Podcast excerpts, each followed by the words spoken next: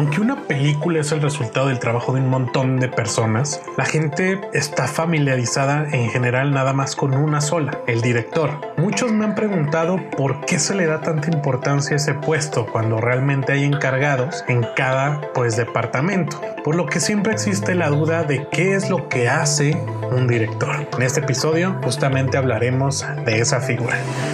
Bienvenidos a Dentro de Cuadro.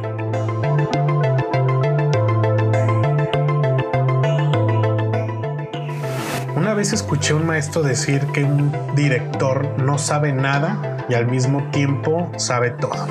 La razón es porque para llevar a cabo su película necesita de un montón de gente que sabe más que él. Necesita un buen fotógrafo, un buen maquillista, un buen músico, etc. Pero al mismo tiempo sabe todo, porque es quien dirige a esas personas para lograr una unidad que termina llevando el nombre de película. Pero ¿sabían que no siempre el director es el que ha llevado en sus manos el destino de una peli? Como lo vimos previamente, el cine es un negocio y como tal es un riesgo poner en las manos de una sola persona miles de millones de dólares a veces.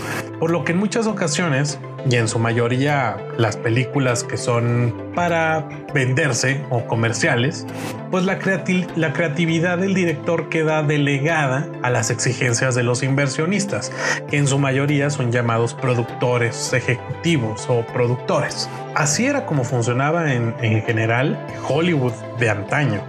Pero la cosa es que la figura del director comenzó a tener relevancia durante los años 50, ya que varios directores comenzaron a realizar películas con un estilo muy personal y que, y que se identificaba. Lograban así que sus películas resaltaran entre la, entre la mayoría y por lo tanto se consumaron con el título de autores. Un autor deja de ser solamente aquel técnico que coordina un equipo para conjuntar elementos formales y de contenido, sino que además de eso le imprime a la película su personalidad, sus gustos y sus obsesiones, lo que anteriormente llamamos arte. Incluso se asume que un autor irá mejorando a medida que vaya entregando sus películas. Pensemos en uno de los directores más populares, Quentin Tarantino. ¿Qué es lo que hace una película de Quentin Tarantino que sea de Quentin Tarantino? Una película de Quentin Tarantino contiene los gustos del autor, como los elementos violentos, por ejemplo, las referencias cinematográficas de sus películas favoritas. También puede contener una estructura de guion específica. ¿O acaso eh, no recordamos todos la tensión y la naturalidad que logra con sus diálogos y que en su mayoría las películas recuerdan a las revistas pulp. Un autor también compone imágenes que no es normal ver en otras películas, como la obsesión de Tarantino por los pies, por ejemplo. También un autor es reconocido por la calidad de actuaciones que demanda de sus actores. Todos recordamos el gran trabajo de Leo DiCaprio en Django, a Samuel L. Jackson en Pulp Fiction o a Uma Thurman en Kill Bill.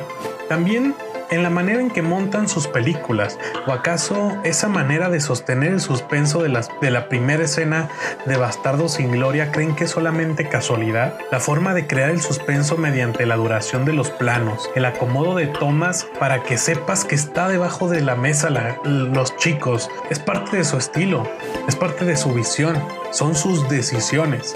Eso es lo que hace a un director ser reconocido como autor. Y no solamente existe Tarantino, hay muchísimos más. Y a medida que uno explora sus filmografías, más evidentes se vuelven los intereses y los gustos del autor, como por ejemplo las estructuras temporales de Nolan o los monstruos de Del Toro. Poco a poco se ha ido perdiendo entre el público general el interés de saber quién es la persona que está detrás de una película. Pues normalmente ya buscan un mensaje anónimo que pues los distrae.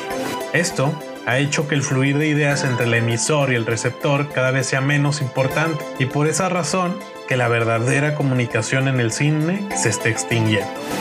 Soy Pablo Bonilla director creativo del festival Nebula en Aguascalientes. Síganos en nuestras redes sociales como nebula.cine en Instagram y Facebook, así como Cine Encuadre Podcast en Spotify. Este es el penúltimo episodio de Dentro de Cuadro. Cerramos este maravilloso espacio la siguiente semana, pero esto no ha terminado. Se viene algo increíble más adelante y espero que lo disfruten incluso más de esto que estamos haciendo ahorita. Así es que los quiero mucho. Bye.